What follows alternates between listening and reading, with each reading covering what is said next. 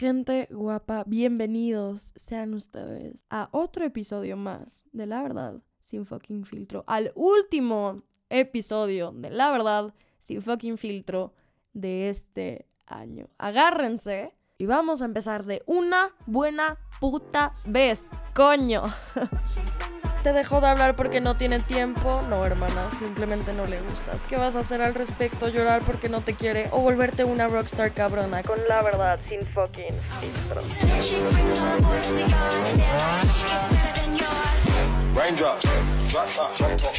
¿Qué onda, gente? ¿Cómo están? ¿Qué tal va su vida? ¿Qué tal va su inicio de semana?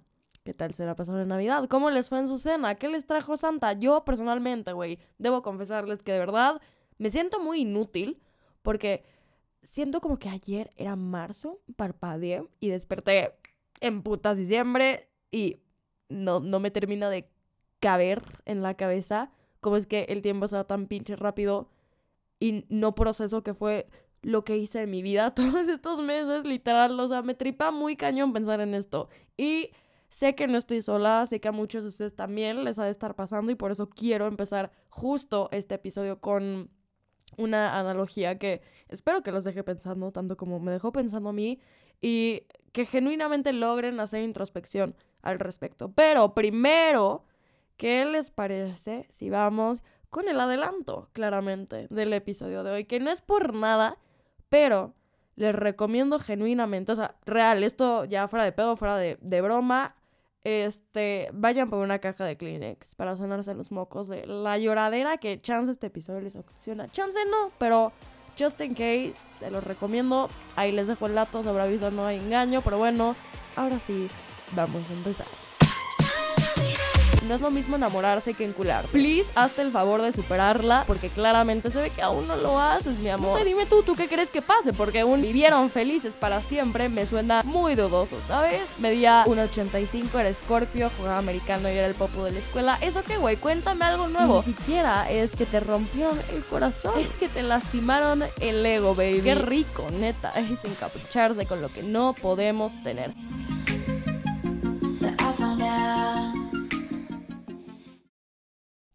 Miren, sobre todo en estas fechas, donde ya estamos a punto de cerrar el año, lo cual simbólicamente puede representar un cierre de ciclo y un inicio de uno nuevo, con nuevas oportunidades, nuevas experiencias, nuevas personas. Es como, digamos, el cierre de temporada, ¿no? Para después empezar con la nueva, ¿va? Bueno, les digo, por lo menos a mí me gusta verlo así, pero a lo que voy es que sirve mucho hacer introspección a profundidad y de tal grado que neta te deje pensando muy cabrón en todo lo que has vivido y experimentado en estos últimos 12 meses, güey, porque no es poco. Y justamente mi mamá el otro día me mandó un post de un güey que la neta ahorita no, no tengo su nombre, no sé bien cómo se llama, pero bueno, que, que me dejó pensando y, y se los quiero contar a ustedes también.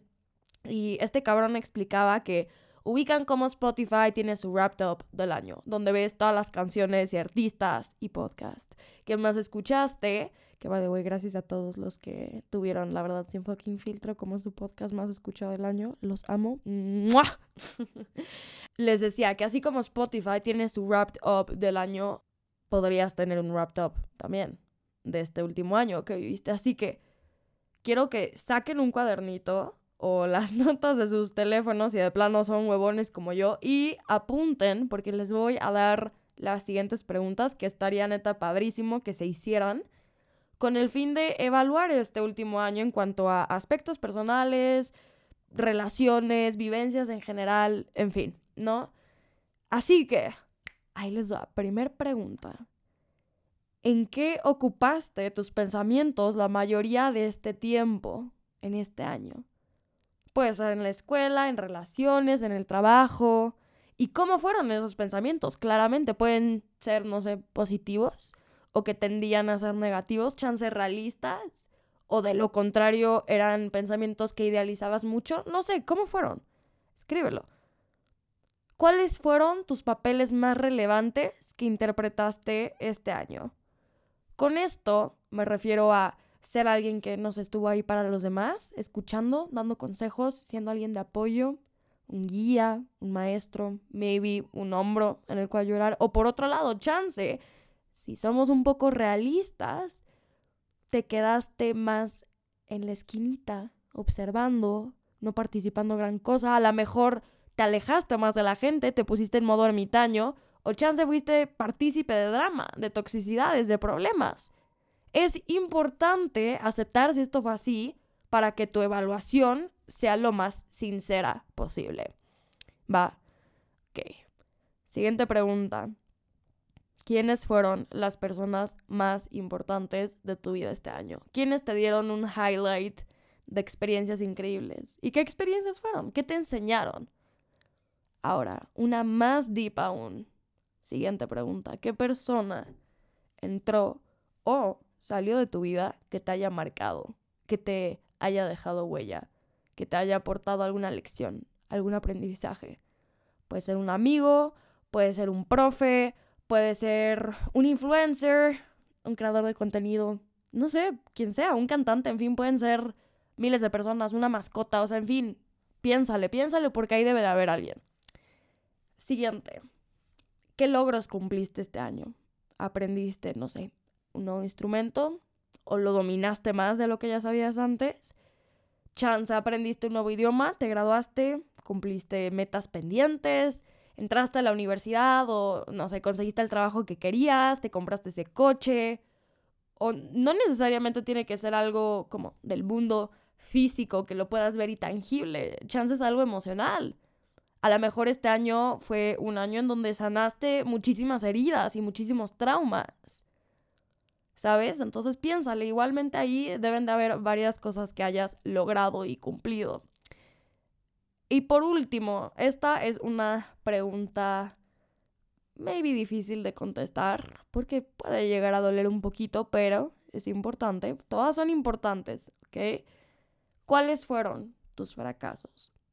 O bien, no fracaso, pero ¿qué fue algo que no resultó como querías? ¿Qué decepción viviste? ¿Qué heridas nuevas tienes? ¿O qué heridas antiguas abriste?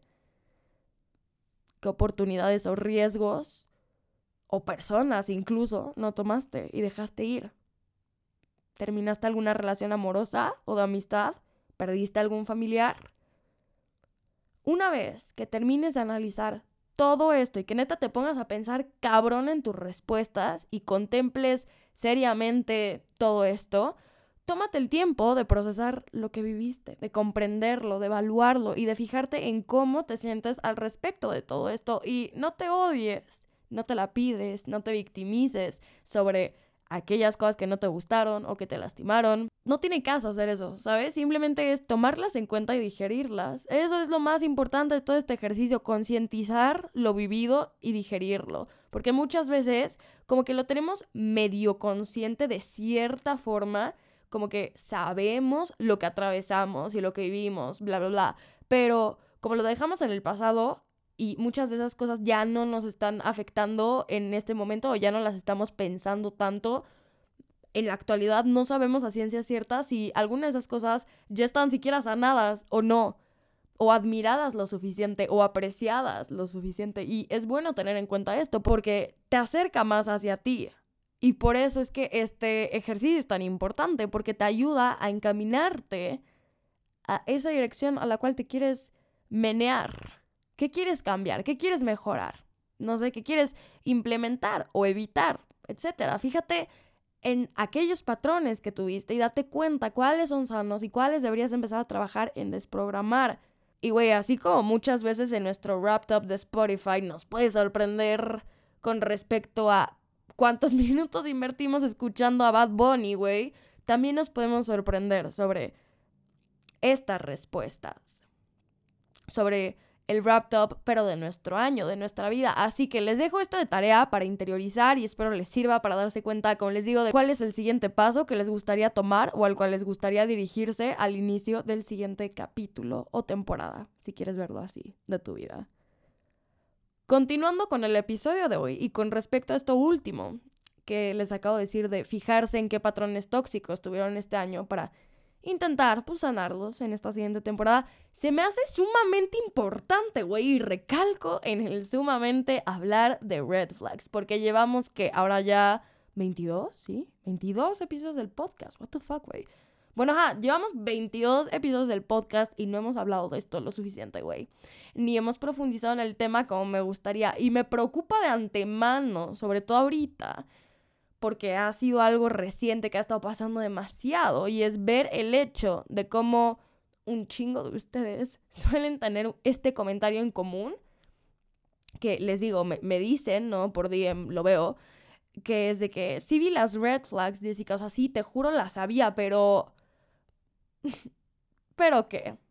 ¿Pero qué, mi amor? Medía 1,85, era escorpio, jugaba americano y era el popo de la escuela. ¿Eso qué, güey? Cuéntame algo nuevo. Genuinamente, o sea, de verdad, qué verga. Tenemos la berra, la berra. Tenemos la barra. No vamos a hablar. Estaba muy emocionada y se me fue el pedo. Bueno, decía, tenemos la barra tan a lo mínimo que estamos literalmente, güey, esto me, me frica muchísimo. Estamos justificando red, red flags. Estamos justificando red flags con mediocridades de argumentos así, de ese calibre tan pendejo. Estamos jodidos, güey. Estamos jodidos y pa'l carajo, sí, sí, porque cabe aclarar que una red flag no es de que el güey use gorra de cock y tenga un iPhone rojo. Déjense de mamadas. No es que la niña diga groserías y el único color que le guste es el negro. O sea, por, güey, neta me pongo a pensar y digo, o sea, ¿de dónde salió que eso es una red flag? ¿Qué lo convierte en red flag? La neta, eso es ser un pinche ardido o ardida y estar describiendo a la persona que te usó, cabrón, o que te dio en el ego, o que te rompió el corazón. Yo no sé qué te pasó. Así que please, hazte el favor de superarla, de superarlo, porque claramente se ve que aún no lo haces, mi amor. Pero bueno, regresando al tema. Entonces, ¿qué es una red flag? red flag es un elemento, ¿no? Que te da indicios a conductas y patrones tóxicos, basically. Que tenga iPhone rojo no indica ni una mierda, así que cierren la boca con estas estupideces. Porfa.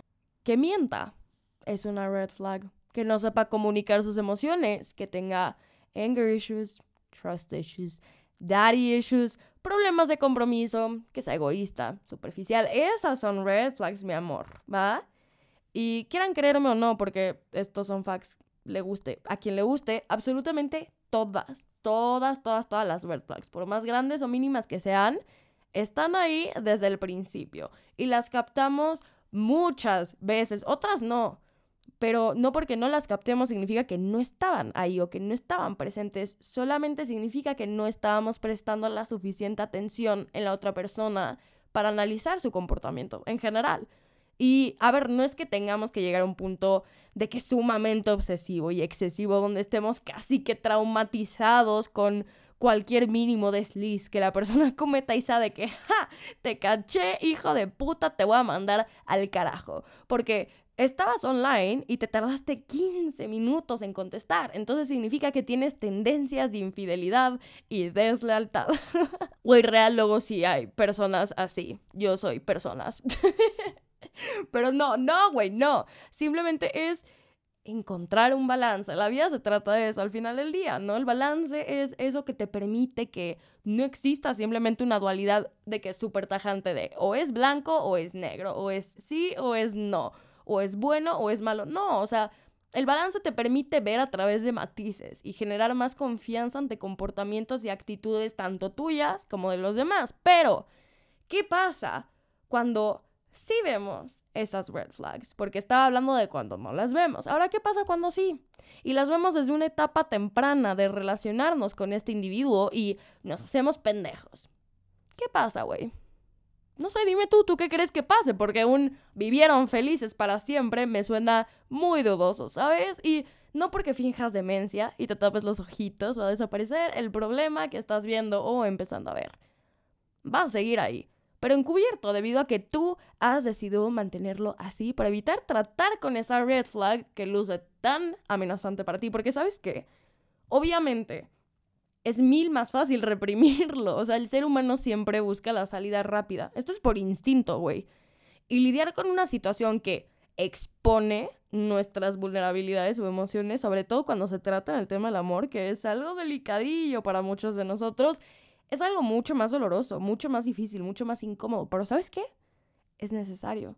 Y aunque es el camino cabrón, el difícil, es el que menos te hace perder el tiempo con estupideces, literal, porque si ya sabes que no ha superado a su ex y que sigue traumada con él o traumado con ella o whatever the shit is, es imbécil hacerte menso o mensa y seguir tratando a la persona sabiendo que o una de dos, o quiere buscar un clavo que saque al otro o simplemente no va a estar listo, no va a estar lista ni sano para tomarte en serio, te va a terminar usando o te va a hacer perder el tiempo y solo te autoengañas fingiendo que eso no está presente y que no, pero es que sí, ya me dijo que ya la superó y claramente todo el tiempo habla de ella o de él. O sea, güey, no te sirve de nada porque como repito, sigue latente ahí. So, what's the deal acá? ¿Para qué? ¿Por qué pasa esto?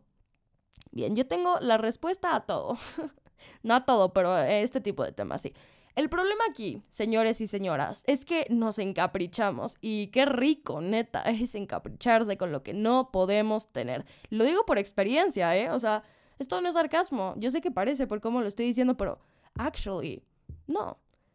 Porque lo entiendo, hasta lo queremos más, ¿verdad? Y no me pueden mentir acá, ¿eh? Diciéndome que estoy diciendo falacias, porque we both know que no es así. Nos gusta lo prohibido, nos gusta donde nos dicen que no, nos gusta sufrir, porque el ser humano es masoquista, güey. Literal, bueno, yo no, no sé por qué me incluyo en esto, porque yo tengo tendencias más tirándole al osado que a lo masoquista, pero eso es otro tema para otro episodio, ¿ok? La mayoría de personas en general se encaprichan de sobremanera donde dice, no siga, no pase, no ingiera. Es como de, ah, no.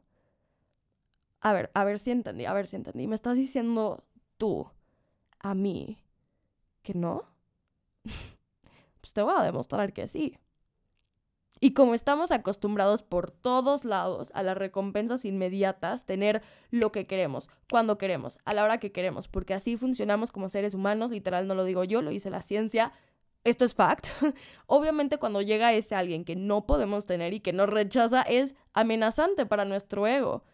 Y este es el que en realidad se encapricha, como decía anteriormente, para poder estar con la persona y así poder demostrarse a sí mismo que pudo conseguir incluso aquello que veía difícil, imposible. Y es entonces donde al conseguirlo, el ego deja de estar en peligro de ser lastimado. Pero es entonces también donde la persona nos empieza a valer madres. o sea, güey, literalmente nos deja de importar un culo. Ya no nos interesa. Y es que, güey, se me hace muy cagado porque estamos tan encaprichaditos de que, güey, pélame, por favor, pélame. Y luego nos pela y, ¿sabes qué? Ya me diste hueva. Ya no, lo, ya no veo lo divertido. Como que ya me aburriste.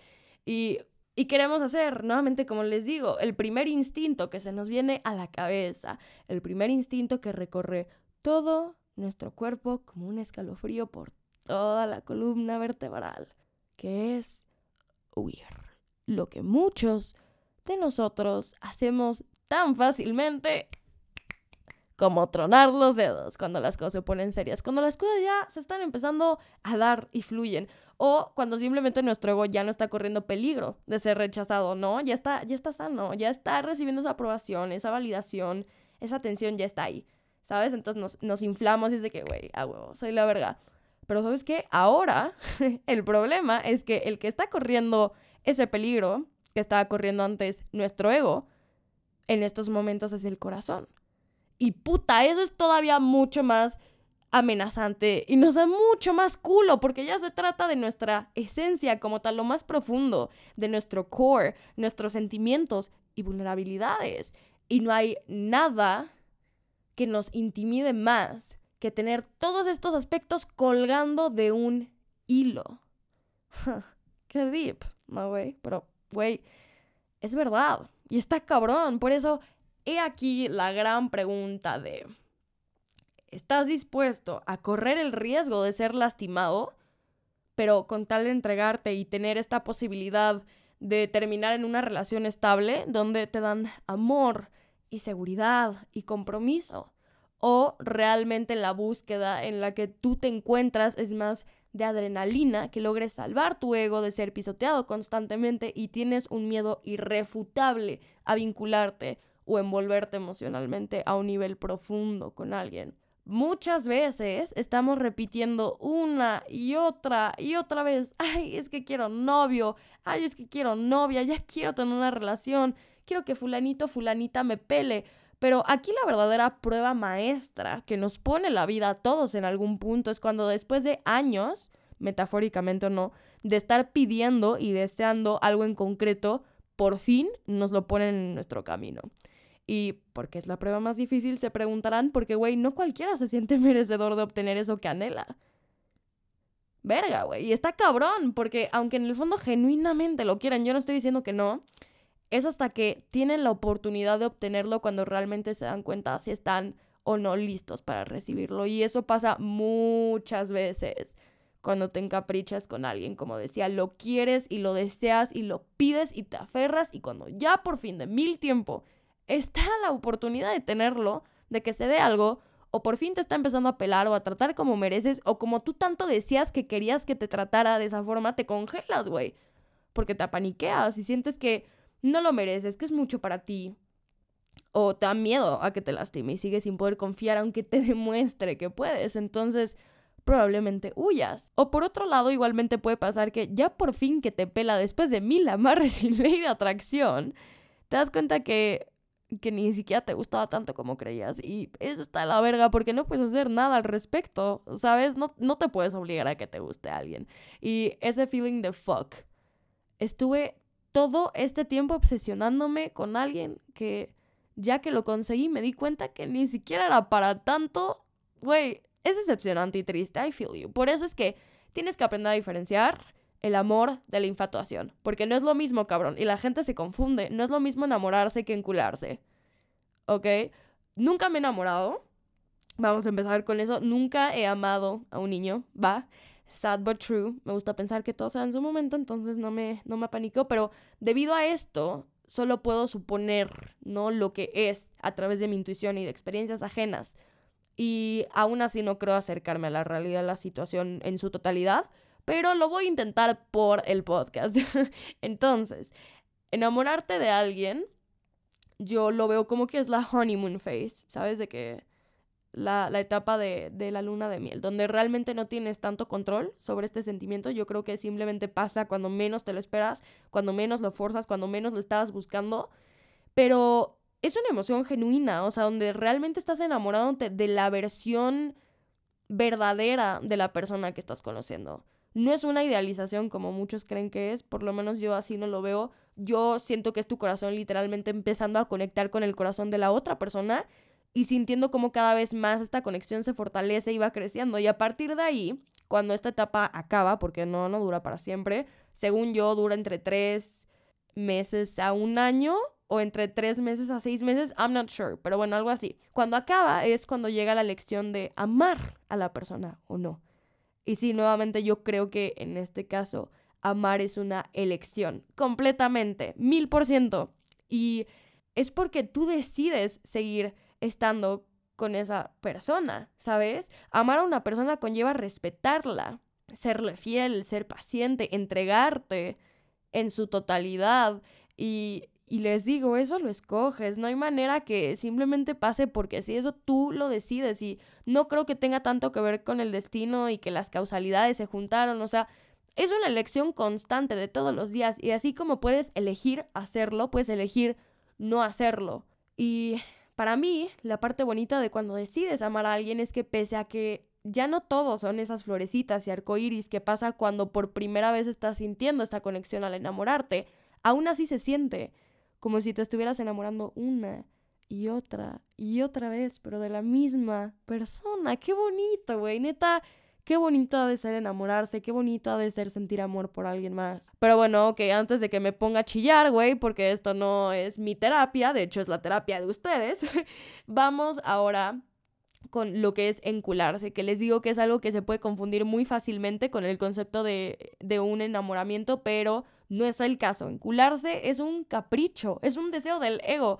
Y muchas veces pasa cuando, ahora sí, idealizas a la persona, idealizas el potencial, lo que pudo haber sido, lo que en algún momento te demostró, o lo que en el fondo te gustaría que pasara, o crees que va a pasar, pero normalmente no es la verdadera versión de esa persona, no te enculas de la persona por cómo es realmente, por su esencia, su alma, su corazón, eso es enamorarse de que ver a la persona a través de sus ojos, o sea, realmente verla y amarla. Acá te estás aferrando a esa persona que tanto quieres, a la de a huevo.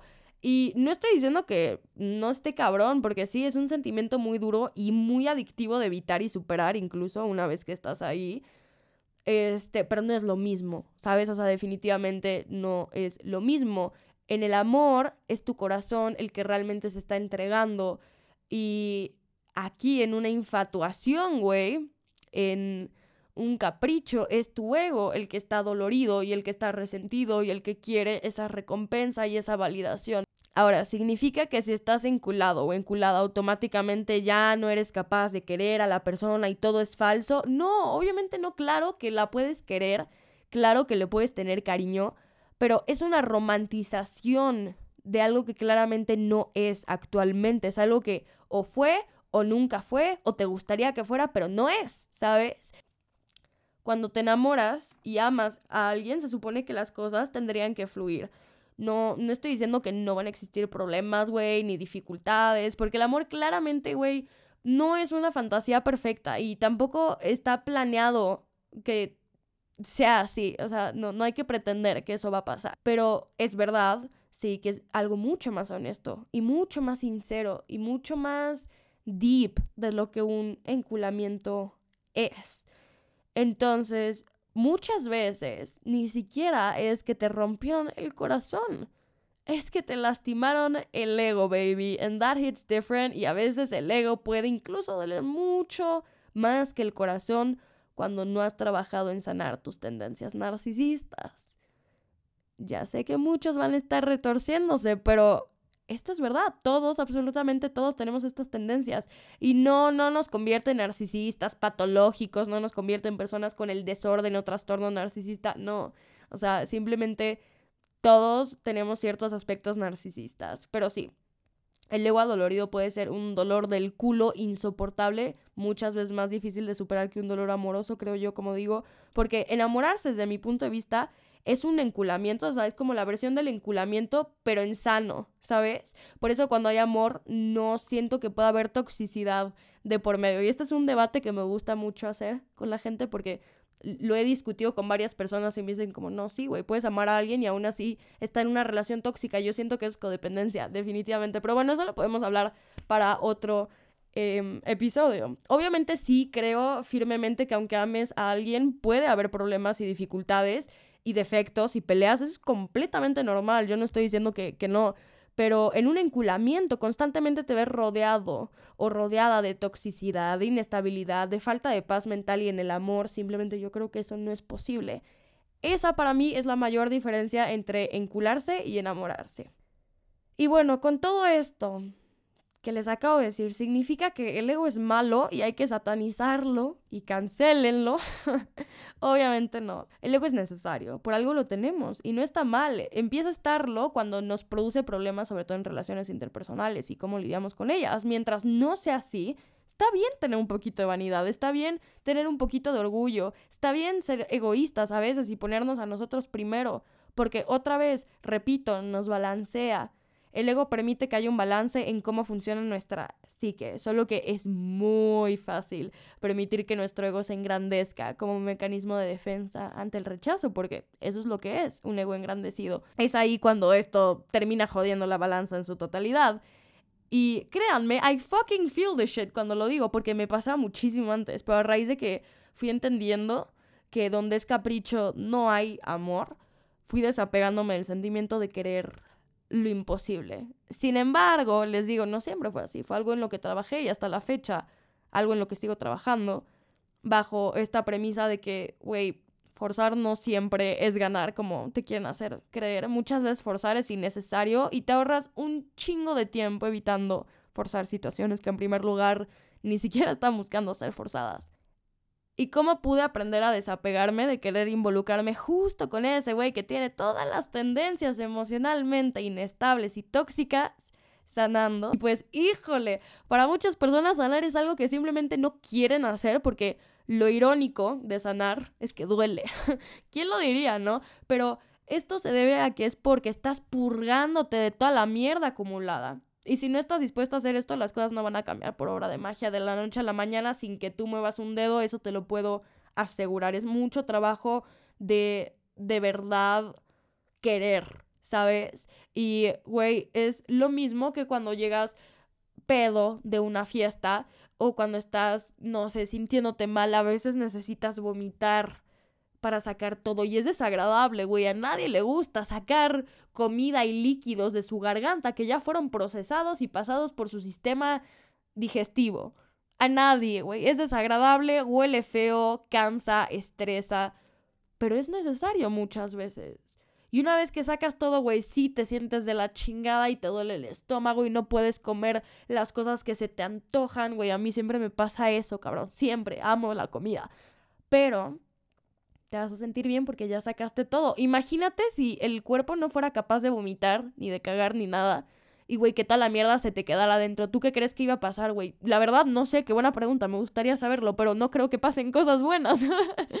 y, güey, ojalá las cosas pudieran cambiar y sanar de la noche a la mañana, pero no es así, no vivimos en un mundo así. No vivimos en un mundo donde si tú te tratas de la verga, los demás van a ver valor en ti. No, y no creo que en algún punto lo hagamos, si te soy sincera. Por ende, el autorrespeto, el autoamor, el autoestima es fundamental para empezar a poner barreras, para empezar a poner límites, para marcar alto con conductas que no nos gusten y no tener miedo a irnos o a sacar tajantemente a personas de nuestra vida cuando no nos tratan a la altura que nos tienen que tratar. Porque, güey, también luego como que nos quieren meter muchas ideas, güey. De verdad me doy cuenta cada vez más y está cabrón. Pero nos quieren meter también mucho esta idea de que, güey, es que es muy grosero de tu parte sacar a gente de tu vida y es que, ¿por qué no toleras más? Y es que eres muy egoísta. No, güey, no, es que te quieres y sabes que mereces y que no. Y cuando no, no tienes ningún pedo con decir las cosas como son, claras como el agua. Y lo más interesante de ir descubriendo cuáles son tus estándares y límites y qué es lo que valoras y buscas tú es que te vas a topar con tus heridas de la infancia. Chan, chan, chan. y güey, esto neta está cabrón una vez que lo asimilas porque te cambia la percepción que tienes de tu persona, ¿me entiendes? Como que todo cuadra perfecto y todo cobra sentido y te entiendes muchísimo más. Entonces, antes de empezar como que a indagar en esto, les recomiendo, turbo recomiendo, que primero vayan a escuchar el episodio 19, si no lo han escuchado, se llama Síndrome de Estocolmo.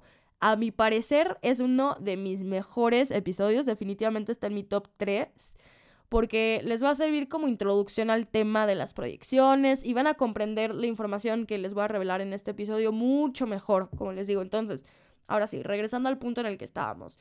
¿Por qué chingados estas heridas influyen tanto en nosotros? Si son simplemente heridas, ya quedaron en el pasado, ¿ya qué?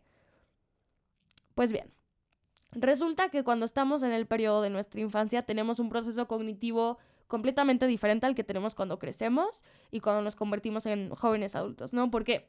Porque un niño no tiene la capacidad, y no debería de tenerla, güey, no, no es momento de poder analizar lo que pasa, de hacer introspección de los problemas y vivencias, o lo tiene muy, muy poco desarrollado, como muy a lo mínimo, ¿sabes? Apenas están empezando a experimentar estímulos que no se filtran de ninguna forma y simplemente se guardan en el inconsciente, se absorben como esponja, no procesan, no digieren, solo como que les pega, digámosle. Y toda experiencia, todo trauma vivido en esta época al no ser procesado, porque no puede ser tan bien procesado, se convierte en parte de tu sistema de creencias, el cual no puedes desprogramar a esa edad, porque les digo que no tenemos este nivel de, de conciencia elevado para hacerlo, y entonces lidias con todo esto y te das cuenta de lo que tienes hasta que estás más grande y cuando puedes empezar a comprender mejor cómo pasan las cosas, ¿va? El problema está en que estas heridas dejan cicatrices, las cuales afectan y perjudican gravemente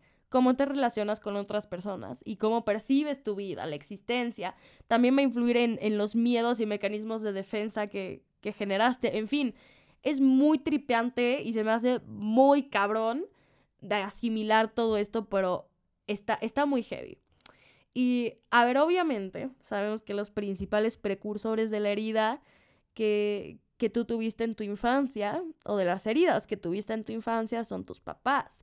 Pero a ver, ojo aquí, porque con esto no quiero y no pretendo que les guardes rencor y los odies y los culpes totalmente, Porque muchas veces, te voy a ser sincera, ellos ni siquiera estuvieron conscientes de lo que estaban haciendo, del daño que estaban haciendo, como que no asimilan el impacto que iba a tener en tu vida eh, tratarte de esa forma. No siempre es intencionado y para hacerte sufrir y porque no te quieren. Es de hecho también una proyección de las heridas de la infancia que ellos tienen.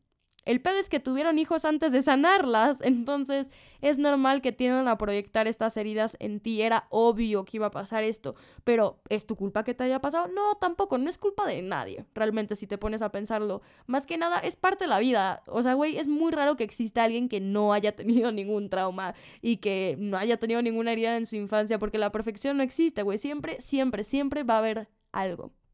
Pero bueno, en general por eso es tan importante sanar, porque además de que a ti te afecta el hecho de no hacerlo, lo proyectas en todas las demás personas. Entonces, existen distintos tipos de heridas de la infancia, así que ¿qué les parece si nos empezamos a adentrar y les explico cada una de ellas? La primera herida es la de humillación, que ocurre cuando los papás constantemente empleaban contigo algún tipo de abuso verbal donde hacen dudarte del valor que tienes como persona y de tu capacidad. Y entonces tú creces con una autoestima sumamente herido, sumamente dañado, porque al final del día, mira, si las personas a las que más quieres y en las que más confías te reprochan constantemente sobre todo aquello que no hacías bien, cada mínimo error te lo apuntaban, o como que te veían como incapaz de poder hacer las cosas y poniendo en duda constante tu confianza, ¿Qué te espera a ti al crecer y relacionarte con más personas? ¿Sabes? Y la cicatriz que deja esta herida que se presenta cuando, cuando creces es una de dos variantes. O vas a ser una persona excesivamente tímida y te vas a sentir constantemente inferior a los demás, pensando que no tienes valor como persona en lo absoluto, o sea, autoestima por el piso, o de plano, la otra es que te vas a convertir en una persona excesivamente prepotente con tal de camuflar tu baja autoestima bajo una máscara falsa de tiranía hacia los demás. Y bueno, ¿cómo se presenta esto en el amor? Porque ahí viene la parte interesante. Bien, estas personas entran o suelen entrar en dinámicas codependientes, tanto los tímidos como los prepotentes, ya sea que terminen siendo la víctima de un narcisista o el mismo narcisista en sí. Si es el primer caso, vas a relacionarte probablemente con individuos, con seres que atenten contra tu autoestima constantemente y vas a tener esta tendencia a rogar mucho. Y si es el segundo caso donde hay tiranía y prepotencia de por medio, probablemente vas a tener la misma exacta situación vivida con tus padres, pero a la inversa, donde ahora tú te conviertes, digámosle, en el abusador. Segunda herida la del abandono, que se traduce a la ausencia de uno o ambos padres, ya sea parcial, intermitente o permanentemente, lo cual genera un vacío enorme cuando eres niño y vas a empezar a relacionar el amor con la ausencia o el trato a medias, pues es lo que tú estás acostumbrado, es lo que tú estuviste viviendo. La cicatriz al crecer es que vas a rechazar cualquier muestra de cariño o de afecto o de contacto físico, causándote muchas veces hasta repele, debido a que como nunca tuviste realmente esta parte de relacionarte establemente con tu papá o con tu mamá, entonces tiendes a buscar como que emociones muy, muy, muy fuerte para que puedas ser capaz de sentir algo, ¿no? Porque estas personas con la herida de, del abandono normalmente tienen el lado emocional muy, muy bloqueado y muy cerrado. Y en el amor suelen fijarse en personas que no están disponibles emocionalmente o personas muy inestables.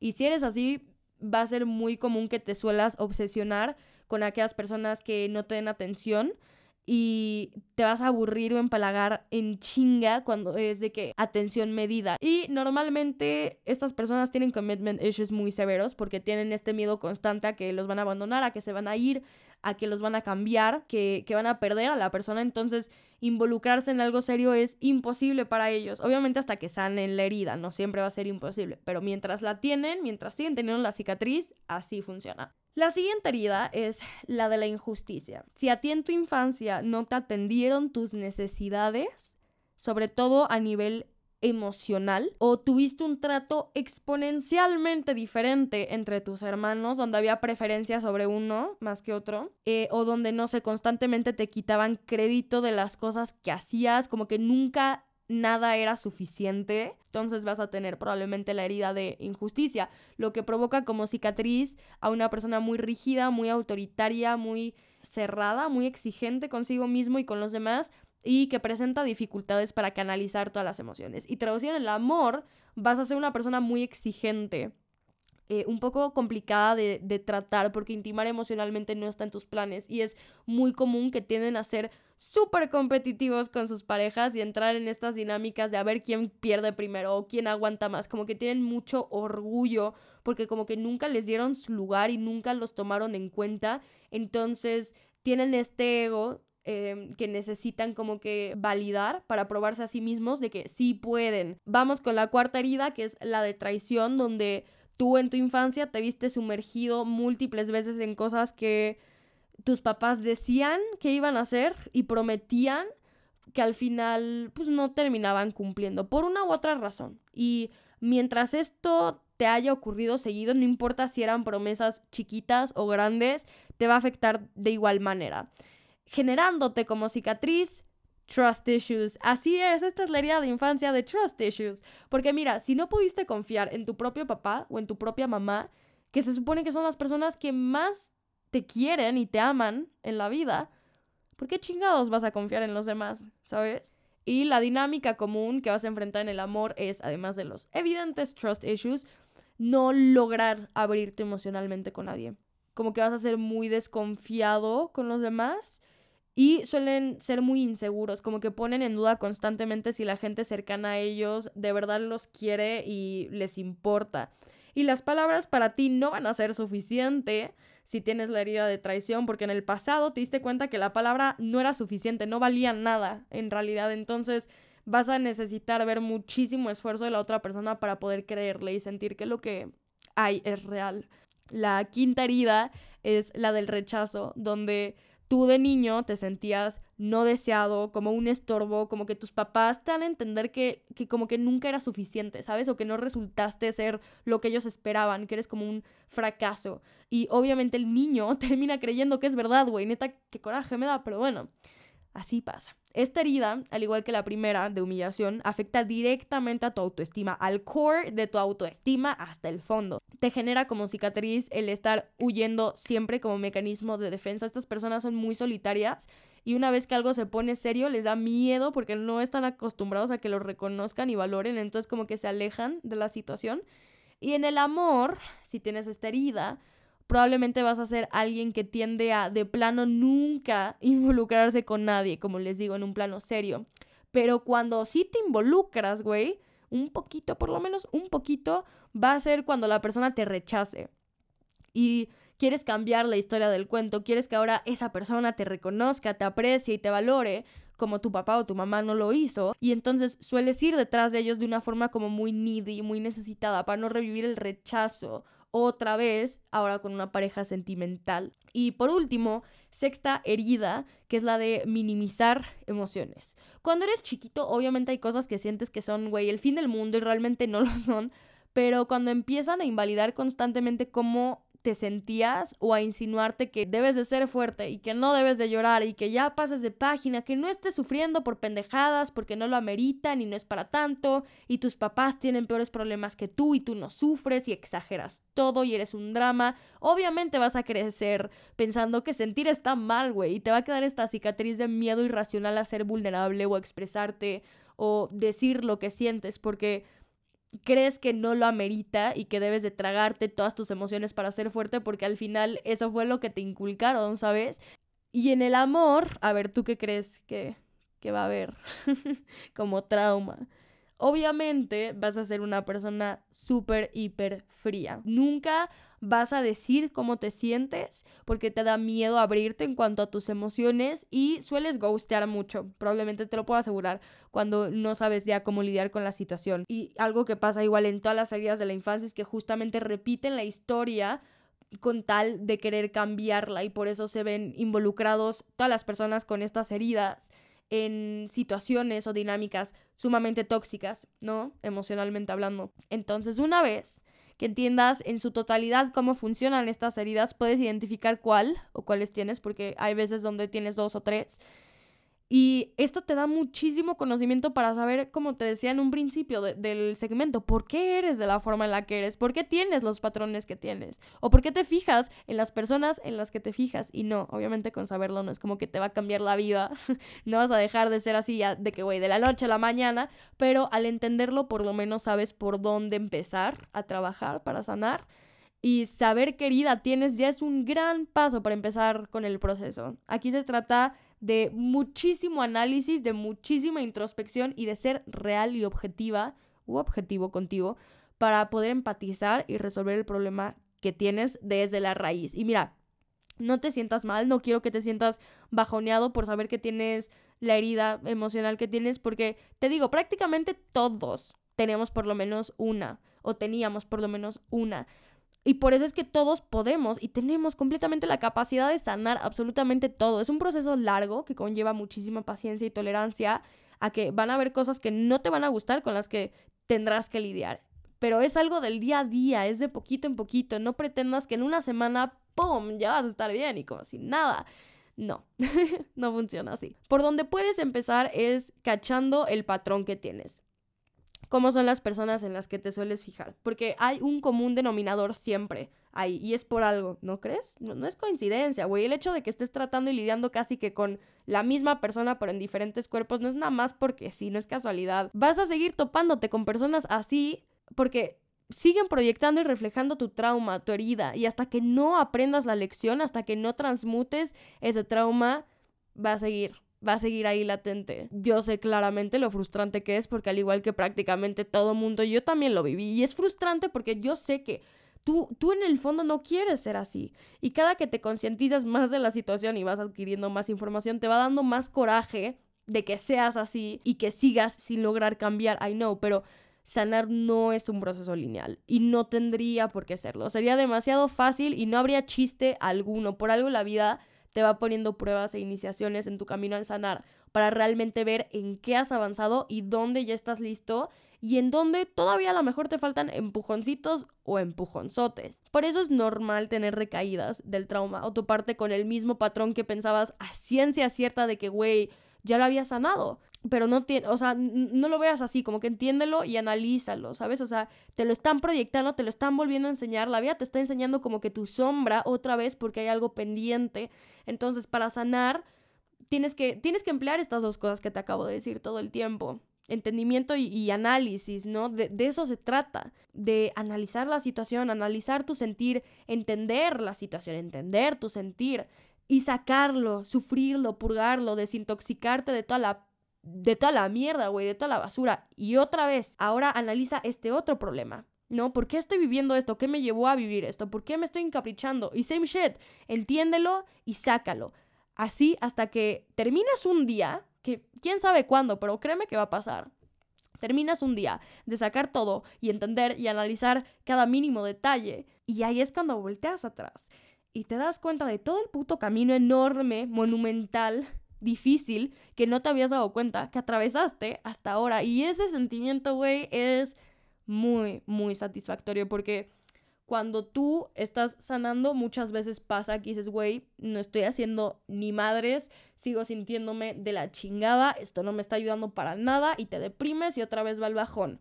Pero, güey, es, es completamente normal que todavía no lo puedas ver. Es como cuando te tomas una foto instantánea y, güey, sale el cartuchito y no ves nada. Y tú dices, güey, esta pinche cámara no sirve, el cartucho está mal, ¿para que gaste mi dinero en esto? Lo voy a tirar a la basura. Calma, güey, paciencia, tiempo, tolerancia a la frustración, mi amor.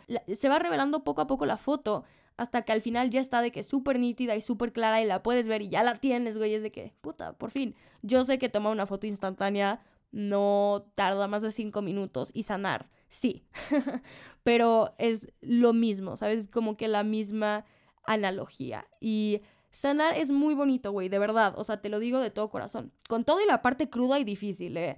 Porque te hace conocerte más, te hace apapacharte más. Es como, güey, y me gusta mucho decir esto, es como si tuvieras a tu yo de 6, 7, 8 años, la edad que sea, enfrente y por fin, después de todo este tiempo de incomprensión, lo estás haciendo sentir escuchado. le estás haciendo sentir importante, amado, estás teniendo la bella oportunidad de poder pedirle perdón por algo que no merecía vivir y también por esconderlo e ignorarlo y bloquearlo y callarlo. Y ahora puedes entenderlo y ayudarlo y abrazarlo. Y lo haces a través de toda esta autoayuda que estás haciendo, en la que estás trabajando. Porque sí, al final del día es tu niño interior el que está lastimado y, y al que estás sanando, pero ese niño, esa niña, sigue siendo tú. Cuando te ves al espejo, obviamente ves la versión actual que eres. Tipo, yo me veo y veo a una niña de casi 20 años que es extrovertida, inteligente, terca, obsesiva, que tiene un podcast y le gusta tocar el piano y le gusta escribir poesía. Sabes cualidades y defectos de mi personalidad que tengo hoy en día, que son actuales, pero cuando realmente te paras, le pones stop tantito a todo lo que está pasando alrededor y te pones enfrente del espejo para realmente ver tu reflejo, pero no a nivel superficial, ¿ok? No, no quiero que lo hagas así, sino de verdad, mira tus ojos y, y mira a profundidad, como si estuvieras viendo a través de cada una de las capas y máscaras que te pusiste para, güey, salir adelante o que enterraste hasta llegar al core de tu esencia, hasta el núcleo. Ahí es cuando te das cuenta que sigues efectivamente siendo esa niñita, ese niñita al que lastimaron, al que no comprendieron, al que ignoraron, al que abandonaron, o no sé, al que traicionaron y rechazaron, solo que lo has bloqueado tanto, escondido tanto, que llega un punto donde lo ves súper desapegado y ajeno a ti, no te das cuenta que todo eso te sigue afectando, aunque lo hayas vivido en el pasado, todo eso sigue siendo parte de tus vivencias y de tu persona. Pero con este ejercicio que les digo es en realidad como puedes ver tu esencia. Así es como puedes ver tu luz, que güey, sigue estando dentro de ti, te lo puedo asegurar. Ahí está, la luz no se puede ir. Cuando hay luz, siempre va a ser luz. Solo que está escondida, está apartada, tiene miedo de salir, tiene miedo de ver el mundo, pero no se apaga, no se va. Solo está ahí guardadita en una cajita de Pandora. Y lo bonito de todo esto es que ahora finalmente, güey, tienes la oportunidad de, como te digo, hacer que tu niño interno sienta lo que nunca sintió. Y eso que, que le fue arrebatado o ese maltrato recibido, todo, absolutamente todo, lo puedes recompensar. Por fin, por fin, güey. Ya no tiene por qué sufrir, ya no tiene por qué resguardarse, ya no tiene por qué lamentarse todas las noches y llorar y culparse porque ya estás tú consciente de que al final del día, tú eres el héroe de ese niño. Qué bonito, ¿no? Tú eres tu propio héroe.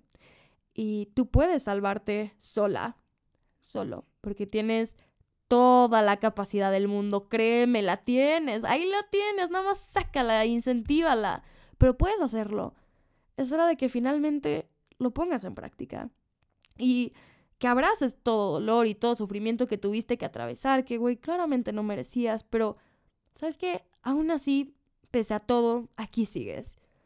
Y ahorita te encuentras justo en el comienzo de tu camino para sanar absolutamente todo, porque repito, tú eres el héroe de tu historia y tú puedes atravesar esta noche oscura del alma hasta llegar a todas las revelaciones necesarias que la vida y tú vas a ir descubriendo que van a sanar tu alma.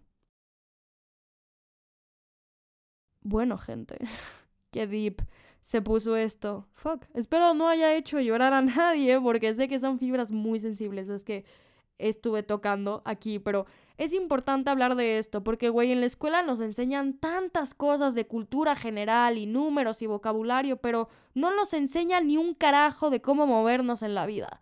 Y sí, esta soy yo echándole mierda a la institución de la escuela, porque es así. No, no nos enseñan cómo tener inteligencia emocional, cómo sanar. Güey, ni siquiera de impuestos, cabrón. O sea, güey, ¿cómo pagamos el SAT? Ni siquiera sé qué es el SAT. O sea, ¿sabes? Pero eso es otro tema. Estoy hablando más ahorita de la parte emocional y de alguna u otra forma, en algún punto de nuestras vidas, de hecho, probablemente en varios puntos de nuestras vidas, nos vemos obligados a lidiar con todo esto y no tenemos ni puta idea de por dónde empezar. Así que quise compartirles esto, que de hecho para la gente espiritual. Em, todo fue una descarga de información que me llegó cuando empecé a escribir el guion. Eh, porque empecé a escribir todo como loca, sin procesar nada, güey. O sea, como que no me estaba cayendo el 20 y hasta el final lo releí para ver qué onda y casi lloro, literal. Porque se me hizo como muy heavy y me tocó muy en el fondo. Así que espero que a ustedes también, güey, les sirva. Y recuerden, otra vez les digo, sanar no es lineal. Pero bueno, esto fue todo por el episodio de hoy. De verdad los quiero mucho y pásensela increíble en año nuevo. Plántense nuevas metas, nuevos logros, nuevos propósitos, todo, güey, todo lo mejor del mundo, todas las buenas vibras del mundo. Les mando mucha luz, les deseo toda la abundancia y éxito en el mundo. Y nada, güey, yo soy Jessica Lork y esto fue La Verdad sin fucking filtro. Nos vemos el año que viene, fuckers. Bye.